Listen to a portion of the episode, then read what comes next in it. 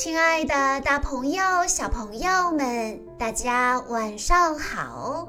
欢迎收听今天的晚安故事盒子，我是你们的好朋友小鹿姐姐。今天我要给大家讲的故事，要送给来自北京的王子宁小朋友。故事的名字叫做《我的第一套交通安全故事之》。超级游侠。今天，布鲁姆斯小镇的闹市区格外热闹。一家玩具店正在做促销，售货员站在门前热情地叫卖：“超级游侠打折啦，快来看一看呐！”售货员的叫卖声让很多小朋友前来围观。甚至不少大人也被吸引了过来，超级游侠的粉丝可真不少。出租车凯普正好从这里驶过，突然，一个高个子男人飞快地横穿马路，还好凯普紧急刹车，才避免了一场交通事故。凯普生气地说。太过分了！有这么过马路的吗？凯普没走多远，路边又有两位小朋友也准备横穿马路。凯普连忙制止道：“哎，站住！请走前面的人行横道。”两个孩子只好乖乖地朝人行横道走去。看着两个小朋友远去的背影。凯普担心地说：“这样下去可不行呐。”凯文也是个超级游侠迷，他正向妈妈苦苦哀求：“妈妈，给我买超级游侠吧，求你了！”可是不管凯文说什么，妈妈只说：“不行。”凯文不甘心地问。啊，为什么？为什么？妈妈说：“上次你说只要买了玩具就好好学习，还会把玩具收拾好。可是你都做到了吗？妈妈是不会给说话不算数的孩子买玩具的。”哦，原来是这样啊！凯文赶紧跑到客厅里去收拾玩具。妹妹苏西看到哥哥忙前忙后的样子，好奇地问：“啊，哥哥，你在干什么呢？”哥哥凯文跑到苏西面前，边手舞足蹈边逗妹妹：“苏西，你看我，你看我像不像大猩猩？”妹妹被他逗得哈哈大笑。凯文既整理了客厅，收拾了玩具，还逗妹妹笑，两项任务都完成了。最后一个目标是好好学习。凯文拎起书包，坐到餐桌旁，翻出课本，像模像样的读起来，时不时的还偷偷的瞄一眼厨房里的妈妈。妈妈打开冰箱门，看看空空的冰箱，说：“哎呀，看来今天得出去买点菜了。”一听到要出门，凯文兴奋地蹦了起来。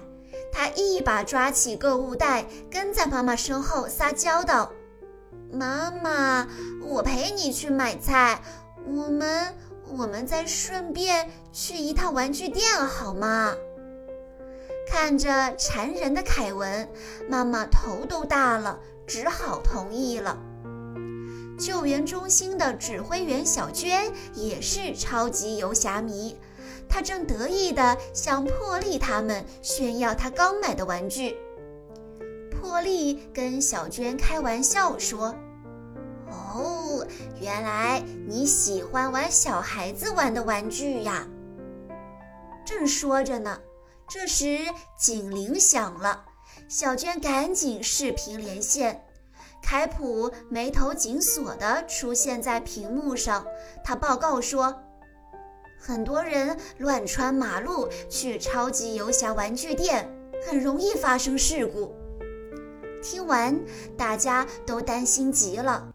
破例主动说：“我过去看看吧。”安巴也说：“我跟你一起去。”妈妈带着凯文和苏西朝菜市场走去，一想到可以买超级游侠了，凯文就开心的不得了。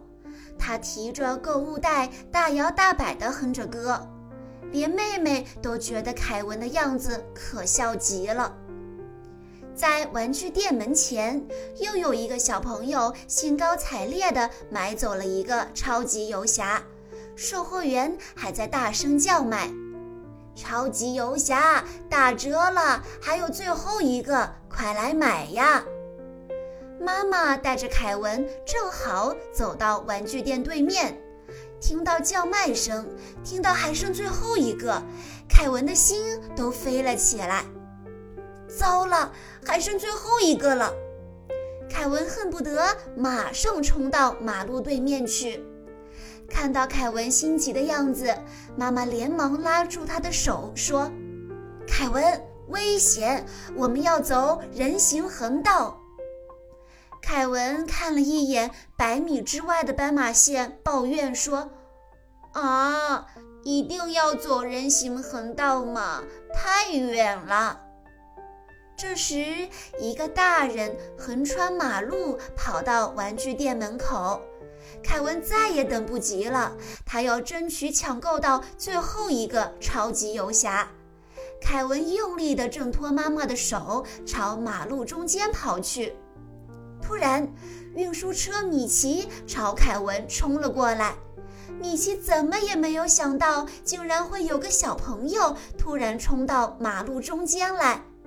尽管米奇使劲刹车，可是已经来不及了。凯文吓得张大了嘴，双腿颤抖着，怎么也动不了了。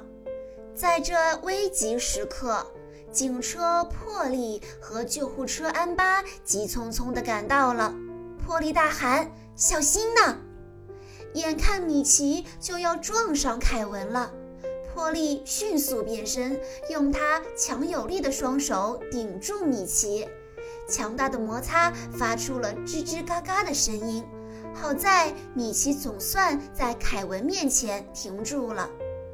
破利松了一口气，说：“哎呀，差一点儿就出大事了，还好没有人受伤。”凯文惭愧极了，他不好意思地说。谢谢你，警车破例。先前乱穿马路的叔叔不好意思地说：“呃，对不起，我真是个坏榜样。孩子，你要买这个超级游侠是吗？我让给你了。不用了，我现在有新的目标了，那就是破例。”说完，凯文嗖的一下窜到破例身上。看到这一幕，大家都开心地笑了。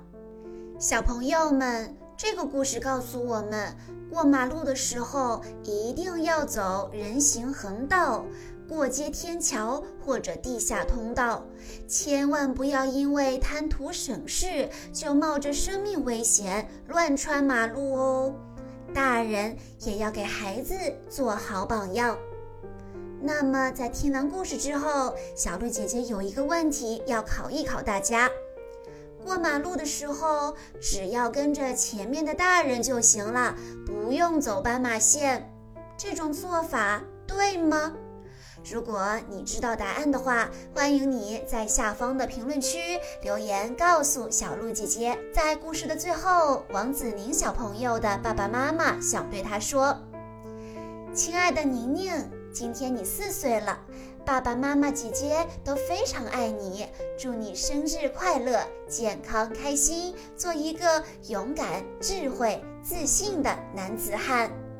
好啦，今天的故事到这里就结束了，感谢大家的收听。更多好听的故事，欢迎大家关注微信公众账号“晚安故事盒子”，也欢迎家长朋友们添加小鹿姐姐的个人微信：幺九九四幺二零七七六八。我们下一期再见喽！